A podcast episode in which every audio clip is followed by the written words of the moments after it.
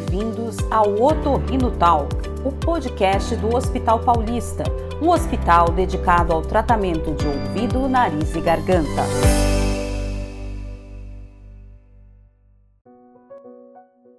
De acordo com dados da Associação Brasileira de Otorrinolaringologia e Cirurgia Cérvico-Facial, a ABORL-CCF, cerca de 20% da população mundial sofre com sinusite.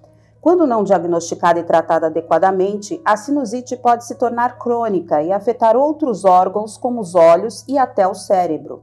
Para saber mais sobre os cuidados com a sinusite, é que convidamos João Marcos Piva Rodrigues, médico otorrinolaringologista do Hospital Paulista, para estar conosco no Otorrino Talk de hoje. Doutor João Marcos Piva, para começarmos, eu gostaria de que o senhor dissesse em que época do ano a sinusite é mais frequente. As sinusites são mais frequentes, geralmente no, no período do inverno, por, pelo clima mais frio né, e também seco. E por conta dessa, desses ambientes, é, propicia a secreção ficar mais represada nas cavidades nasais e virar um foco né, de infecções, inflamações nas cavidades.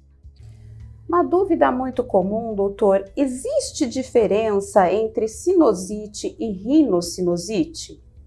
Não existe, são, são tratadas as mesmas coisas, só que eles reformularam a nomenclatura em, em, como rinocinusite para ser uma maneira mais completa, porque não existe uma sinusite especificamente é uma infecção só dos seios da face. Sempre é envolvido também a cavidade nasal. Então, o termo rino de nariz, sinus de sinos de, de seios e é, it de inflamação. Então, são inflamações das cavidades nasais e do nariz. Então, é um termo mais completo. Quais são os tipos e causas da sinusite e como diagnosticá-las? Os tipos é, a gente geralmente separa em agudas e crônicas. Agudas são variáveis de quatro semanas e as crônicas já são acima de três meses. As causas são é, geralmente ocasionadas ou pós uma rinite, uma alergia que não está sendo bem controlada, acompanhada. Pode ser também após uma gripe um resfriado que não foi bem curado e outras causas também anatômicas, como um desvio do septo, é, ou uma alteração de um pólipo, de uma carne esponjosa no nariz, que pode propiciar também a ocorrer as sinusites.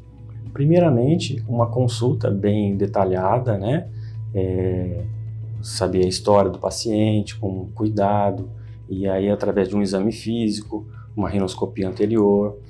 Geralmente a gente lança a mão também de uma endoscopia nasal, que são fibras óticas com uma imagem que consegue visualizar toda a cavidade, a fossa nasal, e um exame mais elaborado seria a tomografia dos seios da face, que esse é o padrão ouro mesmo para um diagnóstico mais preciso até de uma sinusite crônica e para a gente acompanhar uma evolução do quadro e propiciar também um tratamento mais, mais ideal.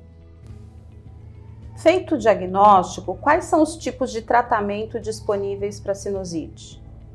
O tratamento da sinusite geralmente se dá através de antibiótico terapia, com corticoides também anti-inflamatório, orais e às vezes nasais associados. O principal realmente é saber a causa do que está motivando a desencadear a sinusite, é, existindo também tratamentos posteriores, até em termos de cirurgia, cirurgias nasais é, em, em sinusites refratárias que não foi ainda bem sucedida e os sintomas permanecem mesmo tomando antibiótico e aí trocando outros antibióticos mais potentes sem sucesso, aí dependendo dos casos pode ser realmente indicado uma cirurgia por videoendoscópio nasal, podendo ter alta até no mesmo dia. Hoje em dia realmente a cirurgia é bem é, eficaz e segura também, dependendo o ambiente, o local que a gente pode estar tá optando. Sempre em um hospital com um, todo um suporte em termos de anestesia, hotelaria, equipe de enfermagem e realmente uma retaguarda para que tudo ocorra com o maior sucesso possível.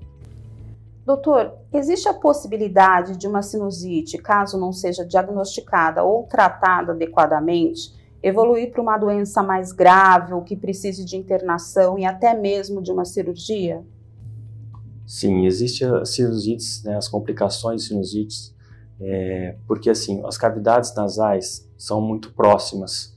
É, a cavidade do seio maxilar é próxima ao olho, os seios etimoidais também é próximo ao olho e ao cérebro, e tem também os ossos.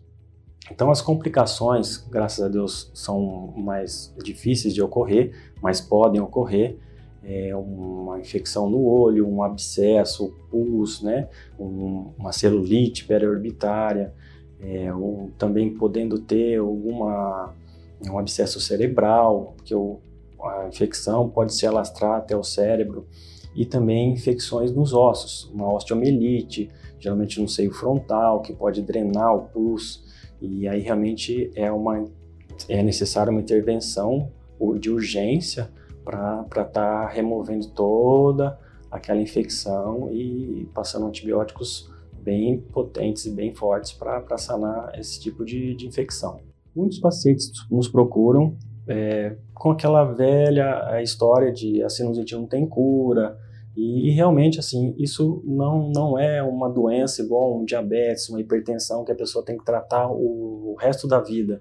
A sinusite, ela tem cura e realmente tem tratamento, tem que ser muito bem avaliada, diagnosticada e realmente a pessoa consegue ter uma qualidade de vida e não ficar tendo com repetição.